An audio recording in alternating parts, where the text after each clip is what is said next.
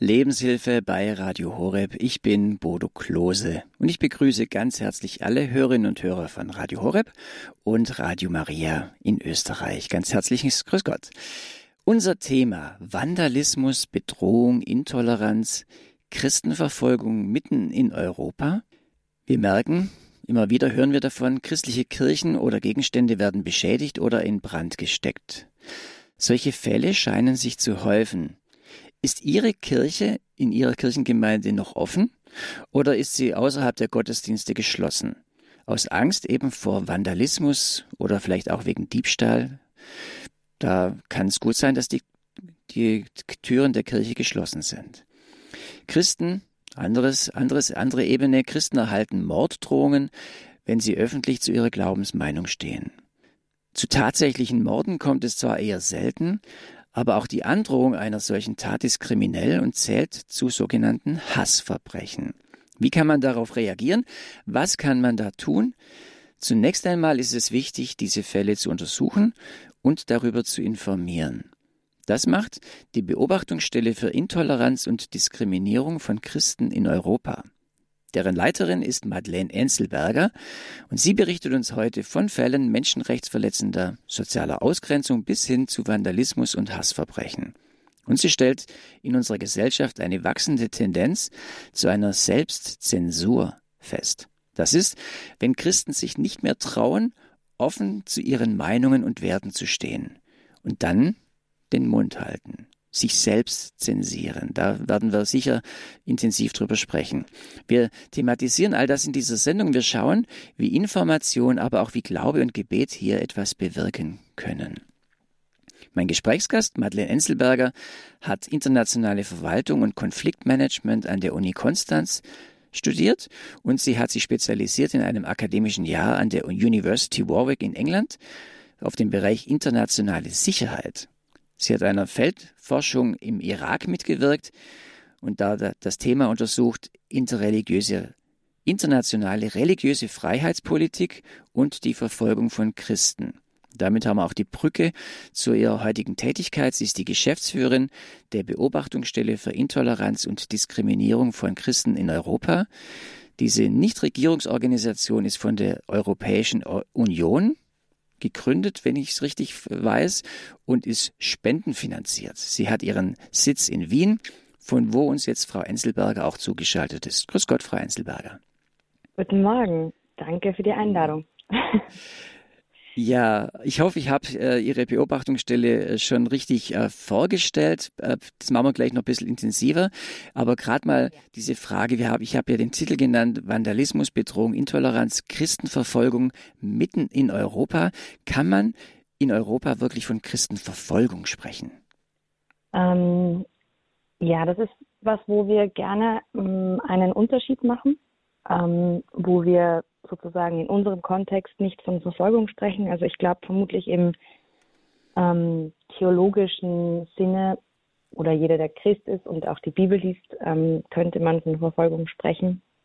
Aber wir sehen natürlich auch, was sozusagen ähm, den Christen im Rest der Welt passiert und aus Respekt davor und auch als Anerkennung davor sagen wir, okay, wir müssen hier schon nochmal klar unterscheiden. Also ähm, wenn wir wissen, dass täglich im Rest der Welt ähm, Christen wirklich umgebracht werden, gefoltert werden, ins Gefängnis ähm, geworfen werden. Das sind natürlich Umstände, die bei uns so nicht gegeben sind. Und deswegen reden wir im europäischen oder westlichen Kontext eher von Intoleranz und Diskriminierung, was natürlich nicht heißt, dass ähm, das nicht ähm, sozusagen auch in den anderen Ländern stattfindet. Natürlich, aber das ist eher eine, eine Vorstufe zu eben diesen ganz schlimmen Gewalttaten, ähm, die es in den anderen Ländern auch gibt. Und warum machen wir eigentlich diese Sendung heute? Gestern kam, gestern war der Tag der Toleranz oder Tag für Toleranz, der 16. November, und da wurde der OSZE-Bericht veröffentlicht und da wurde konkret für das Jahr 2021, also rückwirkend wird das betrachtet, mit 768 Verbrechen mit explizit christenfeindlichem Motiv gesprochen. Und aber, was Sie gerade angesprochen haben, diese Themen wie äh, Diskriminierung, aber vor allem auch Hassverbrechen, wurde auf 4000 äh, mal, mal festgelegt. Also deshalb haben wir auch gesagt, wenn diese, diese Zahlen gerade frisch rauskommen, wollen wir mit Ihnen, Frau Enselberger, auch darüber sprechen. Und erklären Sie uns doch noch kurz, wie beobachten Sie denn Intoleranz und Diskriminierung von Christen in Europa? Wie gehen Sie da vor als, ähm, als Organisation? Ja, also ich glaube, ich muss noch mal ganz kurz eine Sache festhalten. Wir würden uns total wünschen, dass wir ähm, EU-finanziert oder gegründet wären. Ähm, Ach so, das habe ich falsch verstanden, gell? Mhm. Ja, ich wollte nur noch mal, also das wäre der Idealfall und wir wissen auch, dass es das für andere Organisationen gibt ähm, und das ist auch der Grund und deswegen wollte ich das erwähnen, warum es die Beobachtungsstelle überhaupt gibt, weil es Gott sei Dank andere Organisationen gibt für die anderen Religionen, die das beobachten. Also wir werden oft gefragt, ja, warum nur für Christen und nicht für Muslime oder Juden? Und ähm, da können wir sagen, Gott sei Dank gibt es das für die anderen. Und ähm, wir wollen auch nicht dadurch, dass wir irgendwie den Fokus auf Christen legen, irgendwie sagen, das wäre jetzt schwerwiegender oder wichtiger ähm, als für irgendjemand anderen. Ähm, genau.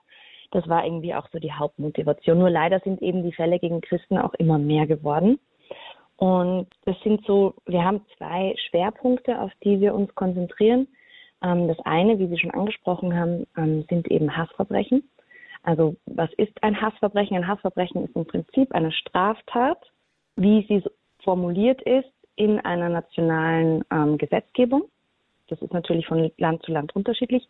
Plus einem klar erkennbaren Vorurteilsmotiv. Also es muss sich klar gegen eine Gruppe richten. Also wenn jetzt jemand zum Beispiel in die Kirche geht und den Opferstock irgendwie plündert, dann ist das noch nicht unbedingt ein Hassverbrechen.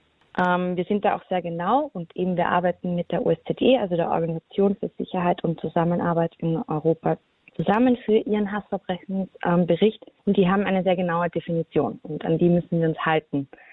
Genau. Und der zweite Bereich, auf den wir ähm, uns konzentrieren, da geht es um die Grundrechte von Christen. Also da sprechen wir von Religionsfreiheit, äh, Meinungsfreiheit, Gewissensfreiheit, aber auch zum Beispiel Elternrechte oder Vertragsfreiheit oder Versammlungsfreiheit.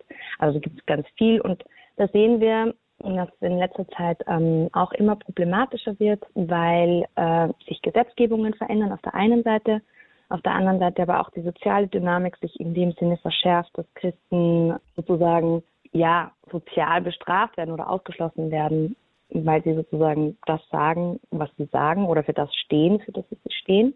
Ähm, vor allem was ihre Moralvorstellung betrifft. Und diese zwei Themenbereiche scheinen sehr unterschiedlich.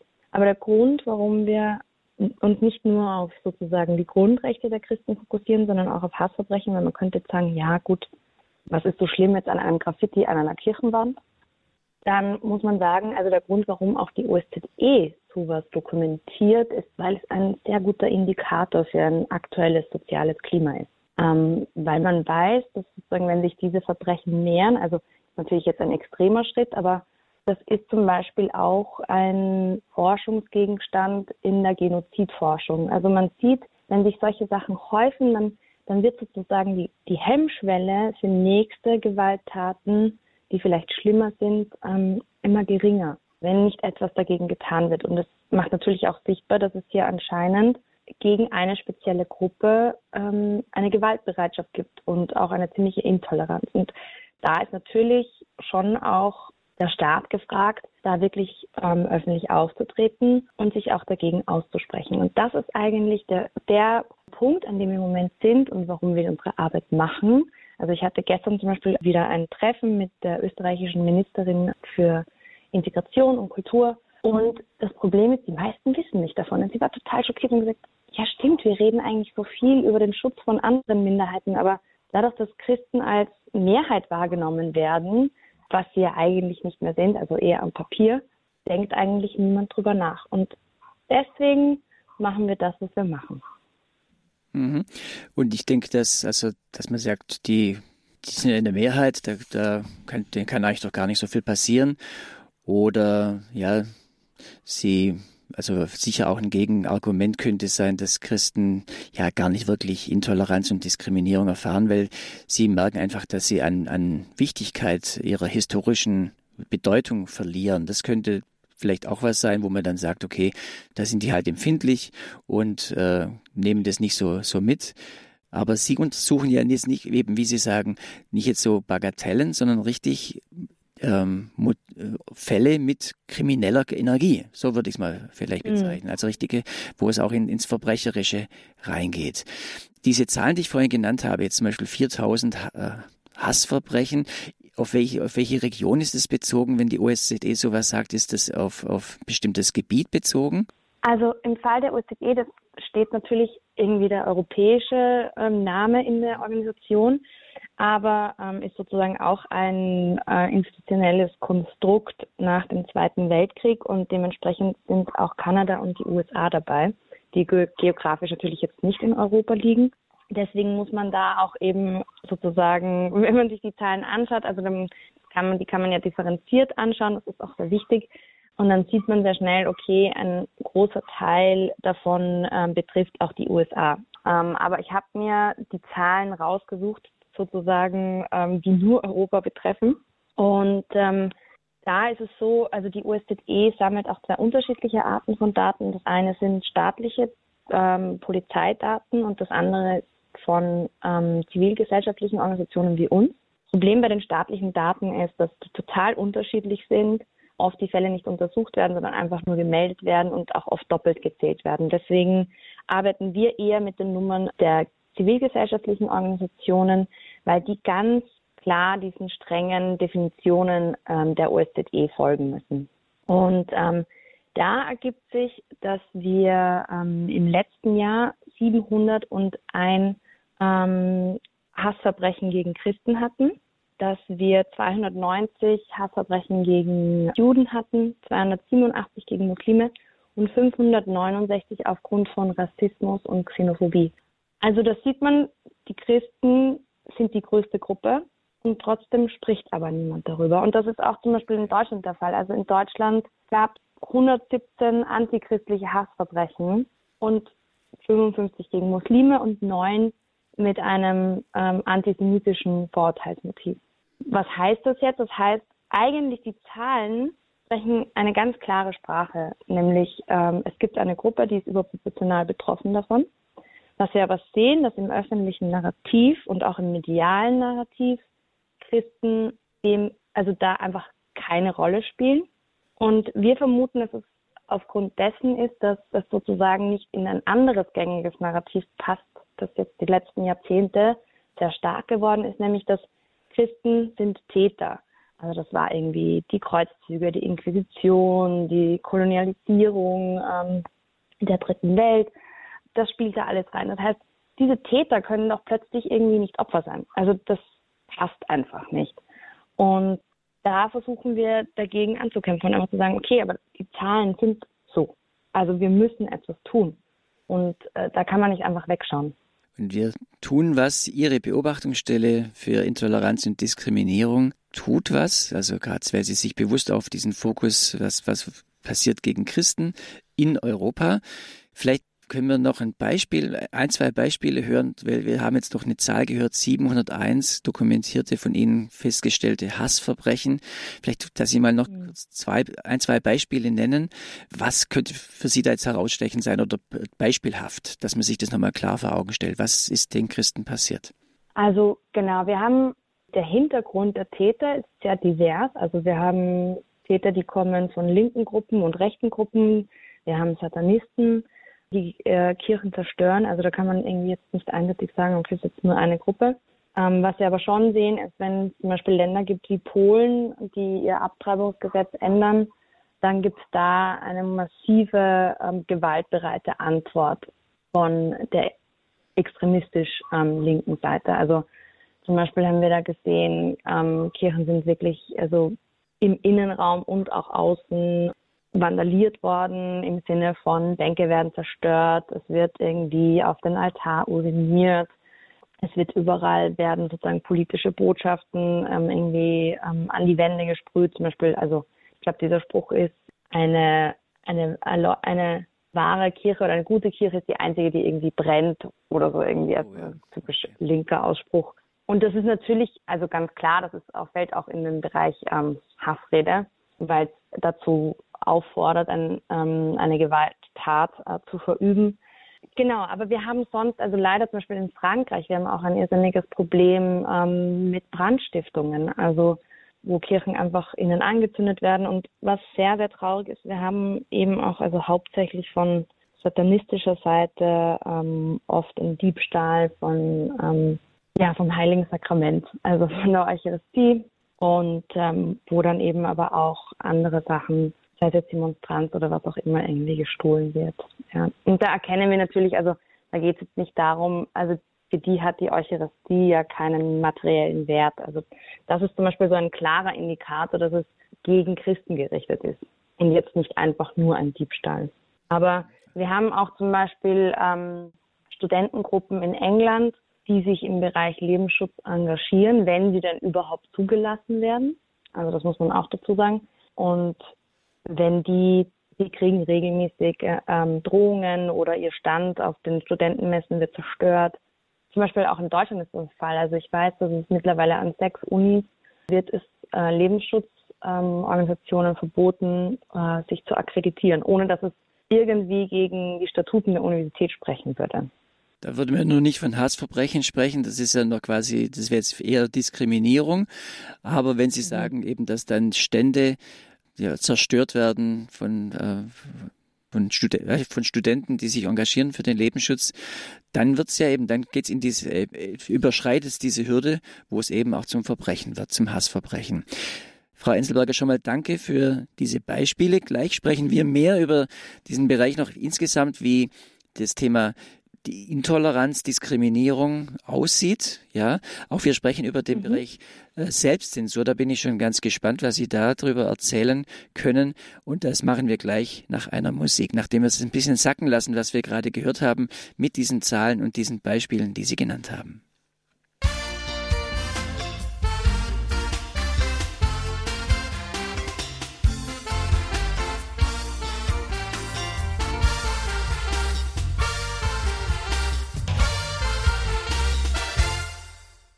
Radio Horeb Leben mit Gott. Die Lebenshilfe heute mit mir, Bodo Klose, und mein Gesprächsgast ist Madeleine Enselberger. Sie ist die Geschäftsführerin der Beobachtungsstelle für Intoleranz und Diskriminierung von Christen in Europa.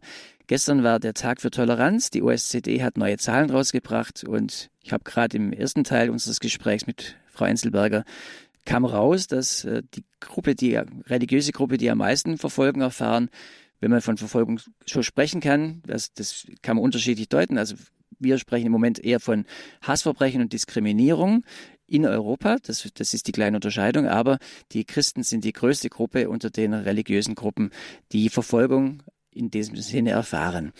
Und Frau Enzelberger, ja, da sind wir schon mittendrin im Thema und ich habe auf Ihrer Homepage von Ihrer Beobachtungsstelle, da haben Sie auch verschiedene Beispiele genannt und ein Beispiel fand ich sehr beeindruckend, weil beides drin ist, sowohl das Hassverbrechen als auch dann doch nochmal wie auch mit der Diskriminierung, wie, de, wie das öffentliche Bild und wie, wie das alles zusammenhängt. In Frankreich gab es einen Fall, da hat eine Aktivistin ein, äh, ja, im, im, Gottesdienst gestört und hat äh, ja die und kam, die kam barbusig, also mit offenem Oberkörper und hat äh, quasi die Jungfrau Maria gespielt, die ihr Kind Jesus abtreibt. Das hat sie dargestellt quasi und hat auch noch öffentlich auf den Altar uriniert. Also ein Wahnsinnsding. Und äh, sie wurde dann auch tatsächlich verurteilt zu einem Monat Gefängnis und musste Strafe zahlen von 2000 Euro. Was jetzt passiert ist oder was passiert, sie soll rehabilitiert werden. Also man, man nimmt die Strafe zurück und ja, was, was geschieht denn da und was, was wirkt auf, was wirft es wieder für ein Bild auf das, was da passiert ist? Ja, ist natürlich ein sehr tragischer Fall, sehr anschaulich. Eben wie Sie schon erwähnt haben, also der Europäische Gerichtshof für Menschenrechte hat ähm, sozusagen diese Frau freigesprochen und nicht nur das, sondern ähm, sie soll sozusagen auch eine Schadensersatzsumme von 10.000 Euro vom französischen Staat bekommen. So erstaunlich an dem Fall ist auch, dass eigentlich ähm, Frankreich, also mit seinem Staatskonzept des Laizismus, wirklich normalerweise das sehr streng ist. Und dass dieses Urteil überhaupt in Frankreich gefällt worden ist, also war eigentlich schon sehr erstaunlich. Und man sieht, dass es hier eindeutig ähm, eigentlich also eine antichristliche Haltung geben muss. Es ist der Fall, also ich glaube, konkreter kann es gar nicht sein, abgesehen davon, dass sie sich ja auch sozusagen ähm, in der Kirche befunden hat und ähm, das während einem Gottesdienst ähm, stattgefunden hat. Das heißt, da wären eigentlich mehrere ähm, Straftaten gleichzeitig fällig gewesen oder die sie begangen hat. Ähm, und es ist einfach traurig, weil wir sehen, dass sozusagen von oberster Stelle das, was für jeden natürlich oder normal erscheinen würde, dass dem einfach entgegengesprochen wird. Und es sendet natürlich ein Signal an Christen, aber auch an sozusagen die, die eh schon dagegen sind. Und zwar, dass sowas irgendwie in einer Art und Weise okay wäre und dass man das einfach machen kann. Und wenn es dann zurückgenommen wird, dann ja, geschieht ja in den Köpfen auch nochmal was, was, was ganz anderes. Sie wird rehabilitiert, sie wird sogar noch belohnt, wenn sie äh, quasi jetzt 10.000 Euro kriegen. Also das sind schon extreme Situationen, äh, wo, es, wo sich das alles verschwimmt, wo das Kriminelle, äh, dann wird es wieder rehabilitiert und ja, da geht's geht's ja ganz schön, ganz schön wild zu, sag ich mal. Ja. Lassen Sie uns ein bisschen. Ja, wir hatten auch einen, Entschuldigung, wir hatten auch noch nur als Vergleich, ähm, also das soll jetzt auch nicht irgendwie, ähm, weiß ich nicht, anstachelnd sein oder sowas, aber wir haben andere Fälle ähm, vom Europäischen Gerichtshof für Menschenrechte, wo zum Beispiel eine Österreicherin den Propheten Mohammed beleidigt hat und also für die Muslime eine Beleidigung dargestellt hat, was sie gesagt hat. Und die wurde dann eben verurteilt dafür. Und da stellt sich dann die Frage, warum gibt es plötzlich einen Unterschied zwischen den Religionen oder warum gibt es einen Unterschied zwischen gläubigen Menschen und nichtgläubigen Menschen? Weil Fakt ist, dass wir alle sozusagen unsere Wahrheit, dass wir ein Fundament haben, eine Wahrheit, aufgrund dessen wir, handeln und denken. Aber es sollte keinen Unterschied geben. Also Menschen, die glauben, ähm, sind jetzt irgendwie nicht intellektuell weniger fähig, irgendwie Dinge zu verarbeiten oder zu verstehen oder sonst irgendwas. Ja, der Islam ist ja sehr, ich sag mal, empfindlich, weil alles, was gegen den Propheten in irgendeiner Form geäußert wird, ist, ist ja gleich äh, wirklich äh, ja, zu verurteilen. Äh, ganz klar wird, also äh, wird es auch so dargestellt, auch dann äh, entsprechend verfolgt bei Christen, ja, die müssen das ja irgendwie aushalten. Da muss man ja, wenn man einer auf die rechte Backe haut, muss man auch die linke Backe hinhalten oder andersrum. Schwingt sowas mit, dass, dass man denkt, ja, Christen, die müssten das doch eigentlich ertragen können. Ja, es ist eine ganz eigene Art ähm, der Wahrnehmung gegenüber Christen. Also auf der einen Seite, wie eben schon gesagt, also ich kann mich noch erinnern, also ähm, nur zu meiner persönlichen Geschichte, ich war nicht immer Christin, also äh, bin ich erst vor acht Jahren geworden. Und ich weiß definitiv, was für ein Bild ich von der Kirche und auch von Christen hatte, nachdem ich aus der Schule rausgekommen bin und auch an der Uni studiert habe. Und das heißt ganz klar, also die Kirche ist schlecht und die hat auch nur schlechte Sachen in der Geschichte gemacht. Das heißt, Christen sind definitiv die Täter. Ähm, und Täter können sowieso niemals Opfer sein. Und wenn, dann war es sozusagen eher so, ähm, dass andere Länder, die eben auch muslimisch sind, Opfer von christlichen Ländern waren. Und ich glaube, das ist irgendwie so eine Verquerung einfach. Und auf der anderen Seite aber auch dieses Gefühl, ja, irgendwie sind wir ja schon auch christlich und man darf sich selber immer mehr kritisieren als einen anderen. Was ja auch absurd ist, weil wir haben ja ganz viele Muslime, die bei uns leben, die schon in der zweiten, dritten, vierten Generation hier sind. Also da gibt es, glaube ich, mehrere Ursachen. Aber leider gibt es da auch noch nicht genug Forschung dazu. Und wenn wir jetzt über Menschenrechte sprechen, können Sie da vielleicht mal noch ein bisschen Fokus legen oder Beispiele nennen, wo jetzt tatsächlich, also wo man sagen kann, das ist auch dokumentiert, hier haben Christen menschenrechtsverletzende Erfahrungen gemacht. Also ja, gerne. diskriminiert worden, also wo das auch akzeptiert ist, dass man sagt, das ist zu quasi zu verurteilen oder das ist zu erwähnen zumindest. Also wir haben da leider sehr, sehr viele Fälle. Im Allgemeinen kann man sagen, also es geht wirklich darum, dass Menschen ihren Job verlieren, dass sie plötzlich vor Gericht stehen, dass sie wirklich ganzen Hasskampagnen ausgesetzt sind. Also ein sehr berühmter Fall zum Beispiel ähm, war jetzt der eine der finnischen Abgeordneten, die letztes Jahr einen, also die wurde angeklagt letztes Jahr, weil sie unter anderem auf Twitter einen Bibelvers getwittert hat.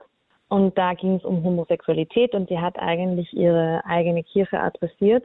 Und weil ihre Kirche sozusagen den diesjährigen Pride also diese Pride Parade ähm, unterstützt hat und sie dann sozusagen denen den Bibelvers geschickt als Erinnerung, also dass das jetzt nicht unterstützenswert wäre ähm, aus denen, also aus bestimmten Gründen. Und dann wurde sie eben von der Staatsanwaltschaft wegen Hassrede angeklagt. Ähm, Gott sei Dank, und das sehen wir immer öfter, diese Anklagen sind oft eher politisch motiviert. Was wir aber sehen, ist, dass die Gerichte diese Grundwehr, äh, Grundrechte der Christen oft schützen. Also sie wurde auch freigesprochen mit der Begründung, dass es einfach nicht relevant ist und dass es natürlich auch im Bereich der Meinungsfreiheit und der Religionsfreiheit ähm, liegt. Also Religionsfreiheit kann man ja auch nur ganz wirklich ausleben, wenn es andere Freiheiten gibt. Also wenn ich so nie sagen kann, was meinem Glauben entspricht oder wenn ich sozusagen gegen mein Gewissen handeln muss, das, auf, das ich aufgrund meines Glaubens habe, dann habe ich natürlich Probleme. Also Religionsfreiheit alleine reicht natürlich nicht. Wir hatten auch einen Fall von einem unglaublichen Pastor, mit dem haben wir ähm, auch ein Interview gemacht aus England. Der war Pastor in einer ähm, Schule und diese Schule ist dann, wie das so oft in England der Fall ist, von einer LGBT-Organisation angesprochen worden und denen wurde irgendwie vorgeschlagen, sie bräuchten jetzt neue, neue Richtlinien, wie man sozusagen mit dem, mit dem ganzen LGBT-Thema umgeht. Und er hat dann ein bisschen nachgeforscht und hat dann auch sehr schnell gemerkt, ähm, das ist eine relativ extreme Gruppe. Im Nachhinein hat sich auch herausgestellt, also weiß man jetzt in England, dass das da auch ganz viele falsche Entwicklungen gibt und dass es sehr ideologisch geprägt ist. Und hat dann auch die Schule adressiert und hat gesagt, also wir sollten da aufpassen und ich würde das, es wäre nicht gut, wenn wir das einfach so blind übernehmen, diese Richtlinien. Es wurde dann aber trotzdem gemacht und dann gab es einen Gottesdienst, wo er dann mit den Schülern gesprochen hat und gesagt hat, also passt mal auf, prinzipiell, natürlich, alle Menschen sind zu respektieren. Alle Menschen sind mit der gleichen Würde zu behandeln. Es geht überhaupt nicht darum, irgendjemanden auszuschließen. Aber ich möchte, dass ihr wisst, dass ihr die Freiheit habt, Sachen auch kritisch zu hinterfragen und dass ihr auch euch überlegen dürft, was davon macht Sinn und was vielleicht nicht. Und das war das Einzige, was er eigentlich gesagt hat, hat überhaupt sich nicht dagegen ausgesprochen, sondern einfach nur gesagt, jeder darf sich seine eigene Meinung bilden und hat auch diese Freiheit. Und genau, also gleich darauf wurde er dann ähm, gemeldet bei der Terroreinheit der englischen Polizei oh. aufgrund von ähm, Hassrede. Und dieser Prozess läuft noch immer. Und der hat seinen Job verloren und ist natürlich, also das ist ein Schaden für immer. Also wie soll man sowas wieder gut machen? Ja, auch wenn der vielleicht mal dann doch rehabilitiert wird, es ist, äh, bleibt doch ein Schatten dann drauf. Und, äh, und ich meine, ich glaube jetzt die, bei der finnischen äh, Dame, die Sie genannt haben, wenn die einen Bibelvers verschickt, ich glaube, das ist noch nicht äh, total angreifbar, aber wenn es in diesem Kontext eben ist, der, wo auch gerade diese Reizthemen sind, Sie haben vorher das Thema Abtreibung angesprochen, dann das Thema Homosexualität, dann das Thema die verschiedenen Sexualitäten, wie die gerade gepusht werden in, in unserer Gesellschaft. Das kennen wir in Deutschland ja genauso.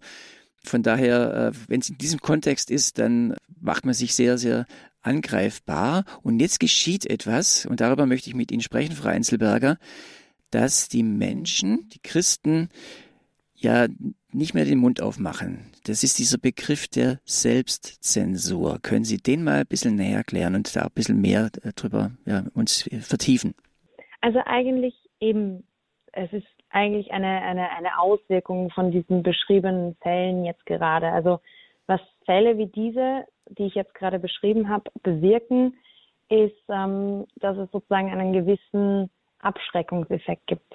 Im Englischen nennen wir das Chilling-Effekt. Also es friert quasi irgendwie die, die freie Meinungsäußerung ein. Das heißt, ähm, was bedeutet das konkret? Ich sehe zum Beispiel, ähm, wir haben ein anderes Beispiel aus England, da gibt es eine Studentin, hat, ähm, gar nicht wie das heißt, aber die hat sich zur ähm, Hebamme ausbilden lassen. Und die Universität hat dann gefunden, äh, herausgefunden, dass sie auch Mitglied einer Lebensschutzorganisation ist. Und aufgrund dessen ähm, wurde dann ihre Fähigkeit, diesen Beruf auszuüben, in Frage gestellt und sie musste ihr Studium unterbrechen, bis das untersucht wurde. Was sendet das jetzt für ein Signal an andere christliche Studenten, die vielleicht auch im Lebensschutz ähm, aktiv sind oder vielleicht sich das gerade überlegt haben oder auch nicht. Das Signal ist natürlich verheerend, weil die Menschen sagen, oh nein, also wenn dem das passiert ist, das könnte ich mir nicht vorstellen. Das heißt, ich könnte vielleicht irgendwie in meinem Job Probleme bekommen, könnte mir das finanziell nicht leisten, meinen Job zu verlieren. Also es ist einfach ein totaler Abschreckungseffekt. Und das, also die Selbstzensur hat ja auch eine, eine positive Funktion. Man soll ja nicht alles sagen, was man sich denkt. Aber die Selbstzensur im negativen Sinne ist wirklich, dass man Angst vor etwas hat, vor einer Konsequenz, dass einem das Schaden zufügt, wenn man sozusagen jetzt das äußern würde, was man sich denkt. Also wenn ich jetzt zum Beispiel eine klare Meinung habe, was Abtreibung betrifft, dann ist es so, wenn ich sehe, dass diese Sachen passieren, also dass das wirklich schwerwiegende Konsequenzen hat, negative und dass ich sozusagen, wir nennen das soziale Kosten, dass die sozialen Kosten sehr hoch wären, um meine Meinung zu sagen in der Öffentlichkeit oder auch im privaten Umfeld, ich hätte mir wahrscheinlich zehnmal überlegen. Und ich glaube, also jeder Christ kennt das von sich selbst, also ich kenne es zumindest von mir selbst, wenn man ein bisschen reflektiert, und es braucht vielleicht eine halbe Minute, kürzer, wir waren alle schon mal in dieser Situation, wo wir gesagt haben, hm, nein, das sage ich jetzt lieber nicht, weil, ähm, also nicht nur, weil man sich unbeliebt macht, sondern wenn man einfach weiß, ähm, man würde da wirklich also unproportional im Vergleich zu anderen Meinungsäußerungen angegriffen werden vom Umfeld einfach. Und das Traurige ist, dass wir auch sehen, dass vor allem junge Menschen, die noch nicht so im Glauben feststehen, ähm, je mehr die sehen, dass es sozusagen Angriffe deswegen gibt, desto höher werden sozusagen diese für sie kalkulierten sozialen Kosten, den Glauben überhaupt zu behalten. Und es gibt dann eben auch einen Teil davon, die sagen, okay, nein, das ist, das ist mir einfach zu riskant und kann meinen Glauben sowieso nicht leben. Ähm, also lasse ich es einfach. Und das ist natürlich dann am Ende das Schlimmste. Und ja, gestern war eben dieser Tag für Toleranz. Und wenn man sieht, jemand spricht sich für eine Abtreibung aus und für Homosexualität, ja, das äh, darf man dann auch wirklich sagen, wenn man sich aber gegen eine Abtreibung engagiert oder ausspricht oder gegen Homosexualität, weil es die persönliche Meinung ist, dann kriegt man extrem Gegenwind. Also da ist eigentlich Toleranz äh, mit Intoleranz äh, begegnet sich da ziemlich stark, äh, finde ich. Äh, sehr interessant eigentlich, wie man dann, manche dürfen ihre Meinung frei sagen und manche eben dann plötzlich nicht mehr, obwohl es ja äh, einfach die persönliche Meinung ist und noch, noch, gar nicht irgendwo ins Kriminelle geht, sondern es ist einfach eine, eine Meinung, ich bin für oder gegen was. Aber wenn es diese Reizthemen trifft, dann äh, kochen da schnell mal die, die verschiedenen Sachen hoch und es geschieht eben, dass dann die Menschen ja so nicht gerade mundtot äh, gemacht werden, aber doch äh, eingeschüchtert werden und keine Freude mehr haben oder keine Lust mehr haben oder Angst haben, eben noch etwas zu sagen, aus Angst vor Konsequenzen, den Job zu verlieren, aus der Gruppe rausgeschmissen zu werden, einfach äh, dass man über einen gelästert wird, was weiß ich, was da alles für, für Sachen mit reinschwingen in dieser sozialen Ausgrenzung. Und wir wollen gerne mit Ihnen jetzt auch ins Gespräch kommen, liebe Hörer und Hörer. Kennen Sie sowas wie Selbstzensur auch in Ihrem Leben? Frau Enzelberger hat gerade gesagt, sie glaubt, dass das eigentlich fast schon jeder irgendwie mal erfahren hat, dass man überlegt hat, soll ich das jetzt sagen oder nicht, oder wo man sogar äh, ein Problem damit bekommen hat, dass man etwas gesagt hat. Da kommen wir gerne mit Ihnen ins Gespräch. Kennen Sie sowas wie Selbstzensur? Die Telefonnummer ist 089 517 008 008. Ja, Selbstzensur. Wenn man Angst hat, sich nicht mehr traut, etwas zu sagen, vor Angst vor Konsequenzen, dass man als Christ dann ja gemobbt wird oder ausgegrenzt, 089 517 008 008. Und wenn Sie außerhalb von Deutschland anrufen, dann bitte 0049 89 517 008 008. Wir sprechen über Vandalismus, Bedrohung, Intoleranz, Christenverfolgung mitten in Europa und gerne kommen wir mit Ihnen jetzt ins Gespräch über dieses Thema Selbstzensur. Wir freuen uns auf Ihren Anruf.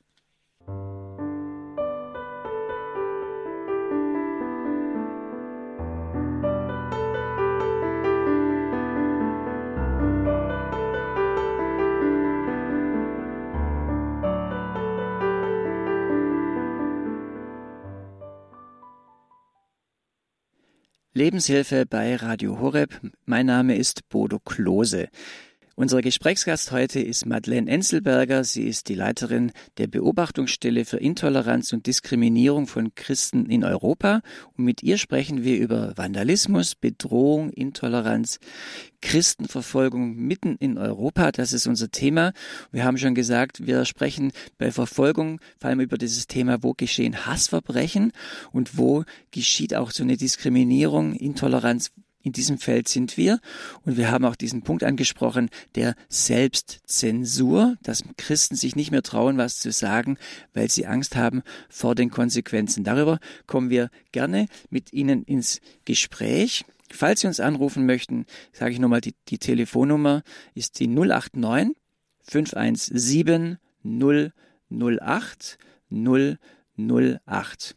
Und diese Nummer hat eine Hörerin gewählt, die glaube ich, anonym bleiben möchte. Ja, grüß was, was in Ordnung ist, Sie dürfen gerne anonym bleiben. Es ist wirklich gut. Ja, wunderbar. Danke, dass Sie anrufen. Das möchte ich auch gerne. Und zwar geht es sogar in der Familie so. Äh, ich wusste von nichts, ahnt, geahnt habe ich oft was. Und äh, irgendwann, das wusste ich auch nicht, dass es da, ich nenne jetzt nicht, wer das war, ähm, dass es ihm schlecht ging. Er hat dann nichts gesagt und ich bin dann weil das wieder mal ein Fragezeichen war, hinterher. Es wurde dann gesagt, er, war dann, er hatte dann wirklich Probleme mit der Gesundheit, das konnte ich aber nicht sehen. Und als ich oben angekommen war und, und reinkam, weil ich dachte, ich lasse das doch nicht auf mir sitzen allein, ich möchte, dass in diesem Hause der Name Gottes nicht mehr gesagt wird. Ich, Hallo, was ist denn hier in diesem Hause los? Ne? Ich bin schon immer Christ gewesen. Ne? Und äh, dann habe ich nur nachher die Entschuldigung gehört, ja, ich war so sauer. Habe ich nur gedacht, hoppala was ist denn der Zeitgeist, der rennt durch die, durch die Menschen durch und irgendwann versteckt kommt so ein Mist heraus. Ich habe lange daran zu tun und noch daran zu tun. Und äh, die erwachsenen Kinder haben dadurch, dass ich immer was gemerkt habe, aber es nicht ändern konnte, weil ich sage, jeder hat seinen eigenen Weg. Ich bestimme die andere Person nicht, sondern ich mache, gehe meinen Weg im Glauben ich fand es aber so erschreckend und dann kam noch dazu, dass jemand Verwandtes, seitdem das so ist, nicht mehr ans Telefon geht. Das ist einfach zu viel, ne? weil ich dann konsequent für mich mhm. beschlossen habe, ich mhm. halte meinen Glauben, ich gehe meinen Glauben und ich bin auch aus diesem Grunde, damit ich Gesundheit nicht, nicht äh, durch den Mangel gegangen wäre und naja, durch das, den Rest sage ich nicht, das ist einfach menschlich, mhm. einfach mhm. unmenschlich, dass man da äh, inkonsequent das ignoriert. Äh, bin ich außer Haus gegangen und bin es heute noch. Der Kontakt ist wohl relativ bis manchmal sehr gut, aber trotz alledem sage ich, in Deutschland ist das auch so. Okay, vielen Dank für, für den Anruf. Darf ich noch zurückfragen? Sind, haben Sie dann auch gemerkt, okay, ich, hab, ich halt lieber den Mund oder sind Sie dann doch an den Punkt gekommen, wo Sie sagen, ich stehe zu meiner Meinung, bleib, auch wenn das riskant ist? Wissen Sie, dann sage ich Ihnen noch mehr. Na, das kam dann viel später. Aber nur vielleicht ein bisschen. Ganz, deutlich habe ich dann gesagt, wo ein, wo ein Wortlaut kam. Und da habe ich mich gewundert, der Pfarrer Kocher hat ja dieses Buch. Das kam wohl vom Himmel, dass ich diesen Gedanken, den habe ich noch nie so vorher klar gedacht. Das war vor gute zweieinhalb Jahre. Dein Zeitgeist bin ich nicht. Wir können gerne das, was wir gemeinsam haben, verstärken. Was du tust, hast du schon immer getan und von jetzt an gehe ich auch meine Wege. Das war meine Äußerung dann. Okay, vielen Dank. Sie sprechen an das Buch von Pfarrer Kocher, Geist der Zeitgeist oder Geist der Zeit, das gerade frisch herausgekommen ist, aber wir haben ja bei Radio Horeb viele Predigten schon über das Thema gehalten und hat es mehr und mehr entwickelt und jetzt ist es eben diese Woche auch als Buch äh, im Media Maria Verlag erschienen. Vielleicht eine Idee für Sie, auch äh, als Hörerinnen und Hörer, die Sie uns gerade zuhören, falls Sie sagen, doch, das wäre jetzt mal interessant, das mal komplett zu hören. Wie geht unser Programmdirektor Pfarrer Richard Kocher da konkret drauf ein? Wie, wo, müsst, wo sind wir gefordert oder sollten wir uns anpassen und wie können wir darauf reagieren? Darüber hat er viel geschrieben. Frau Einzelberger, jetzt gerade zu diesem, zu diesem Anruf. Wir haben also die familiäre Situation oder die Situation im Haus. Das hat die Hörerin angesprochen, wo auch schon solche Dinge geschehen und wie man damit umgehen kann. Gutes Beispiel, oder? Ja, leider. Also Ähm, ich, mir sind solche Beispiele auch nicht fremd. Also ähm, bei uns in der Familie war das ähm, sehr ähnlich. Als sich ein Teil sozusagen zum Glauben ähm, bekehrt hat, gab es dann plötzlich ähm, Enterbungen, Beschimpfungen. Ähm, plötzlich war man irgendwie so angesehen als, ja, die sind jetzt alle Gehirn gewäscht oder in einer Sekte oder so irgendwie. Also mit denen kann man immer reden. Ähm, und das ist leider wirklich etwas, das wir, ähm, ja, also das einfach ganz oft stattfindet, wenn man jetzt nicht sozusagen nur in einem christlichen Umfeld aufgewachsen ist. Und es muss nicht am Arbeitsplatz sein und es muss jetzt auch eben gar nicht so von der Öffentlichkeit der Druck sein, sondern eben, also ganz oft passiert das auch in der Familie. Und das natürlich, das trifft natürlich dann auch nochmal am meisten. Und ähm, da fängt man dann auch natürlich logischerweise ähm, nochmal an, alles zu hinterfragen. Und ähm, kann dann auch irgendwie für den eigenen Glauben natürlich gefährlich werden. Ähm, und da wird dann die Hemmschwelle, was zu sagen, auch immer größer. Ich meine, ja, natürlich, Jesus spricht davon, dass wir das alles erwarten können, aber wenn es dann wirklich da ist, dann ist es natürlich nochmal was anderes und es ist natürlich sehr schmerzhaft. Und das ist auch was, was wir gemerkt haben. Also wir haben ja diese Studie speziell zu Deutschland eben gemacht, was die Selbstzensur betrifft. Und da ist schon rausgekommen, also dass vor allem der soziale Druck extrem hoch ist. Ähm, also aber jetzt auch nicht nur unter den Christen. Also prinzipiell ist es, ähm, es gab vor ein paar Jahren eine Umfrage, ähm, ich glaube vom Allensbach-Institut zur Meinungsfreiheit und da haben echt, ähm, ja, es waren ähm, 78 Prozent der Befragten angegeben, dass sie sich nicht trauen, öffentlich und sogar teilweise im privaten Bereich ihre Meinung ähm, zu gewissen Themen zu äußern. Und das Problem ist ja, ähm, ja, das betrifft jetzt Christen, aber im Allgemeinen ist das total schädlich für unsere ganze ähm, demokratische Gesellschaft. Also Meinungsfreiheit ist etwas so essentiell, essentielles. Es ist ein Eckpfeiler unserer Demokratie. Und da dürfen wir echt nicht anfangen, Kompromisse zu machen. Und wenn dann 78 Prozent, wie diese Studie von Allensbach sagten, sagen, sie haben Bedenken, dann sagt es doch auch viel über die heutige Zeit aus, äh, wo, wie es mit der tatsächlich um die Meinungsfreiheit steht. Sie wird immer wieder propagiert, aber im realen Leben äh, kommen wir da schnell an die Grenzen dessen, was dann äh, die, was andere dann zulassen wollen. Und ja, als Christen, wir haben ja schon jetzt ein paar Gründe genannt, warum es für Christen nochmal extra ist, äh, dass sie da eben ja, von der Geschichte her, dass man denkt, okay, Christen, die waren die, die Herrscher, jetzt, jetzt äh, sollen sie sich nicht so aufspielen und was weiß ich alles, diese, diese äh, Gedanken. Ja, dass man da ähm, diese Meinungsfreiheit ja zu, nicht mehr dazu steht. Wir haben weiter Hörerinnen und Hörer zum Thema Selbstzensur, das, das finde ich jetzt ganz ein spannendes Thema. Und zwar begrüße ich aus, die, aus Eslarn die Frau Würfel. Grüß Gott, Frau Würfel. Ja, grüß Gott. Ich rufe aus der Oberpfalz an und ähm, will zuerst einmal sagen, vielen Dank für diese tolle Sendung, die auf einen solchen Missstand aufmerksam macht. Und Hut ab vor, äh, vor Ihnen, Frau Enzelsberger. Ich bin also ganz beeindruckt und das hat mich jetzt dazu ähm, bewogen anzurufen und auch meinen ganzen Mut zusammenzunehmen und Ihnen meine Erfahrung äh, zu sagen. Also was mich erschüttert hat, das ist dieses, wenn ich das richtig verstanden habe, dass in äh, Deutschland oder in Europa, äh, also vornehmlich in Deutschland, eben Stellen bezahlt werden, die sich mit der Verfolgung äh, des äh, islamischen Glaubens befassen und mit de, des jüdischen Glaubens die bezahlt werden und eine Stelle, die sich mit der Verfolgung von christlichen äh, Glaubensinhalten, äh, das muss durch Spenden finanziert werden, wenn ich das richtig verstanden habe. Ja, genau. Also wir sind also rein spendenfinanziert und sehr am Limit. Und äh, ja. vor allen Dingen, wenn die, die prozentual die, die, die Christenverfolgung viel höher ist als die anderen, also ich kann es nicht verstehen und ich habe mich jetzt so gefreut, dass ich vorgestern bei einer Demonstration mit einem offenen Mikrofon meinen ganzen Mut zusammengenommen habe und mich dahingestellt habe. In dieser Demonstration, da ging es eben um gesellschaftspolitische Themen, unter anderem äh, keine Kriegswaffenlieferungen in, in Kriegsgebiete. Und äh, ich habe mich dann an das Mikrofon, vor allen Dingen eben jetzt in die Ukraine. Und ich bin dann hingegangen und ähm, habe mich an das Mikrofon hingestellt und ich habe so viel positive Rückmeldungen bekommen, wo ich gesagt habe, ich habe die Hoffnung, dass durch die Kraft des Gebetes, wie es uns unsere ostdeutschen Brüder und Schwestern gezeigt haben, sich eine Änderung herbeiführen lässt. Mhm. Alle politischen Systeme, die versucht haben, den Glauben an Gott zu eliminieren, sind gescheitert. Ob dies der Nationalsozialismus war oder der Kommunismus oder nun die Macher der neuen Weltordnung, die sich selber auf Gottes Thron setzen. Ich erfahre in dieser schlimmen Zeit allein durch meinen Glauben an Gott einen großen Trost und eine große Hilfe.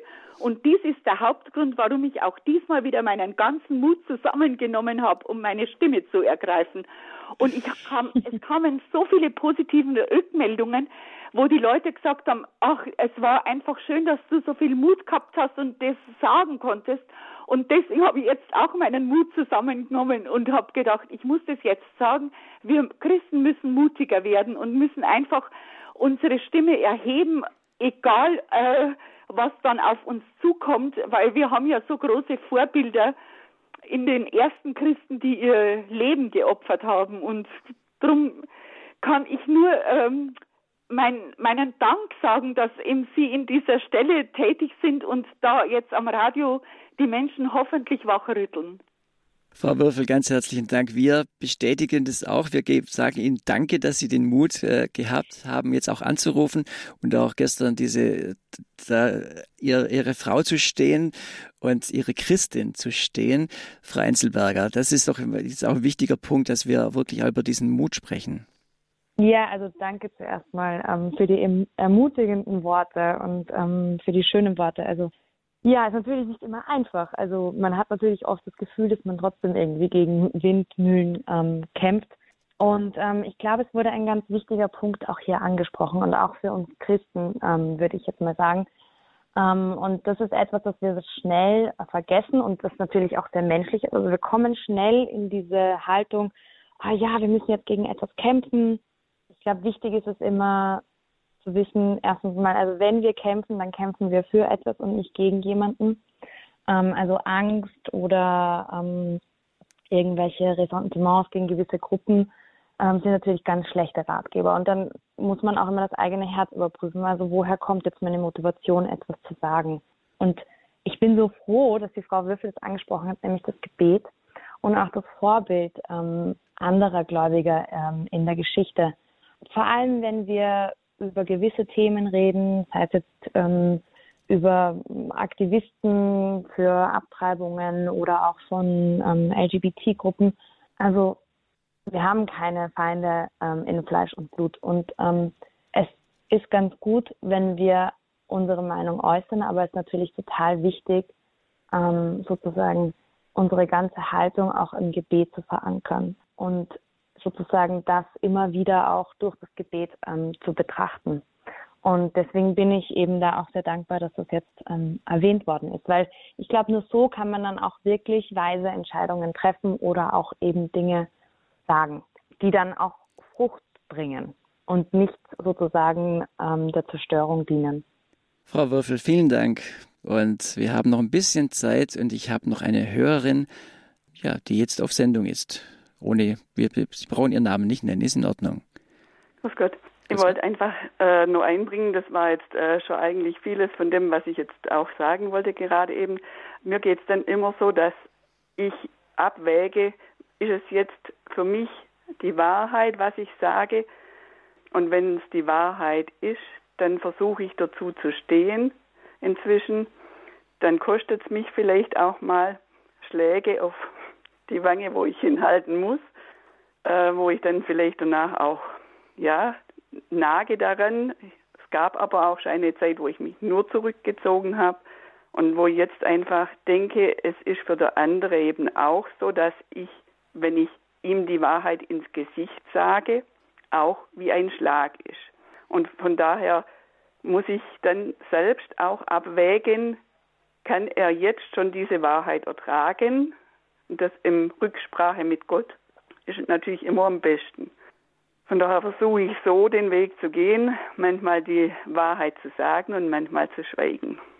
Vielen Dank. Ich höre da ganz viel Weisheit heraus, die Sie auch äh, Lebensweisheit, die Sie gelernt haben. Und eine letzte Hörerin möchte ich noch gerne reinnehmen. Aus Plattling bei Deckendorf ruft uns Frau Grindinger an. Wir haben noch ein bisschen Zeit, ein kleines bisschen, Frau Grindinger. Ja, danke, vielen Dank für die gute Sendung.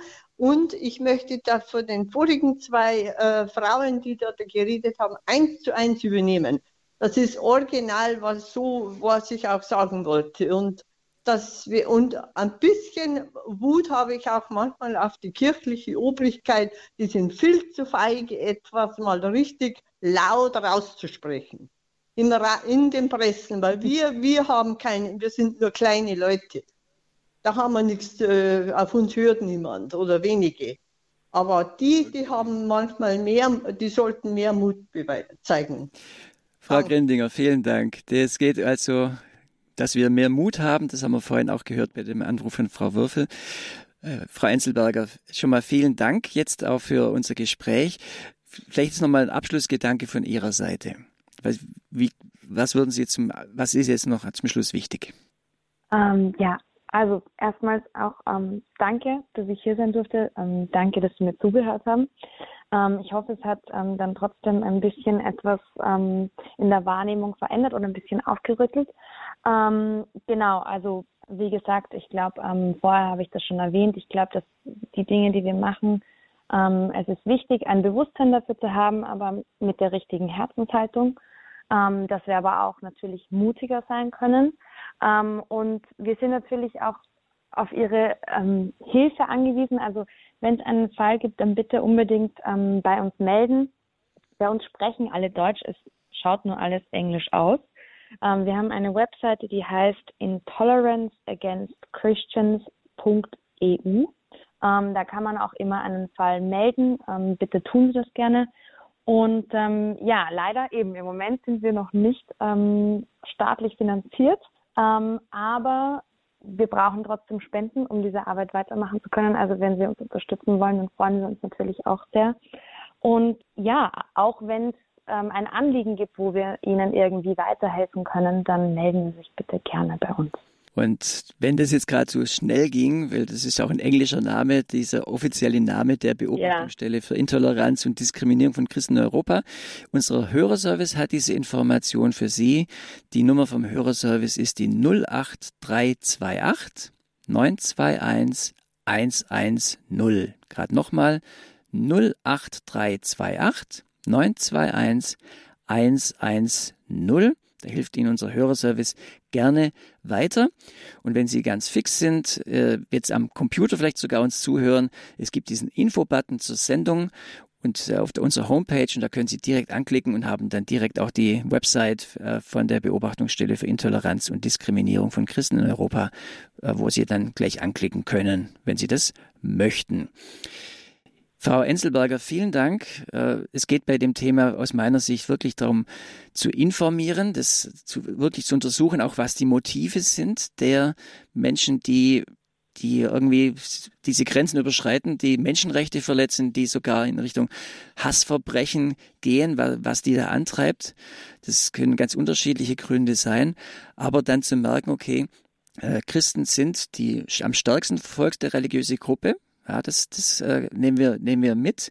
Das soll uns aber nicht äh, entmutigen, sondern es soll uns eigentlich eher schärfen, den Verstand und den, den Sinn und das Herz schärfen, dafür einzustehen, zu beten, sich zu informieren, weiter äh, dran zu bleiben, dass Missstände aufgedeckt werden und dass man auch äh, politisch was tun kann, aber dass man auch für diese Leute betet, um dann auch gemeinsam das tragen zu können. Das wäre jetzt für mich ein Fazit. Ja, sehr schön gesagt. Vielen, vielen herzlichen okay. Dank. Ich habe mich, hab mich bemüht. nein, nein, ja, das ist ja ein Riesenthema. Aber ja, sehr schön gesagt. Vielen Dank. Sie sind die, Und, die ähm, Leiterin der. Ihnen, Entschuldigung, ja. Ja, na, bitte. Sie, Sie sind die Leiterin der Beobachtungsstelle für Intoleranz und Diskriminierung von Christen in Europa. Das äh, soll doch einfach nochmal gesagt sein, wenn man sich da angesprochen fühlt und unterstützen möchte. Wenn Sie unseren Hörerservice, äh, die Telefonnummer ist auch im Programmheft nochmal drin oder auf unserer Website hore.org, da finden Sie alle Informationen noch mehr. Die Sendung wird auch wiederholt heute Nacht um 23 Uhr. Wenn Sie sagen, jemand sollte sich anhören oder Sie können sich eine CD bestellen, das machen Sie beim CD-Dienst von Radio Horeb. Das ist folgende Telefonnummer 08328 921 120.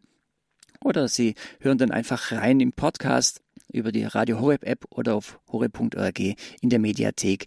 Dann können Sie die Sendung auch natürlich gerne nachhören unter, äh, unter dem Aspekt äh, Christ und Welt. Das, äh, da haben wir die Rubrik in der Lebenshilfe. Frau Einzelberger, vielen Dank. Alles Gute für Ihre Arbeit. Danke, dass Sie uns da haben teilhaben lassen. Und ich glaube, unsere Sinne und unsere Herzen sind geschärft.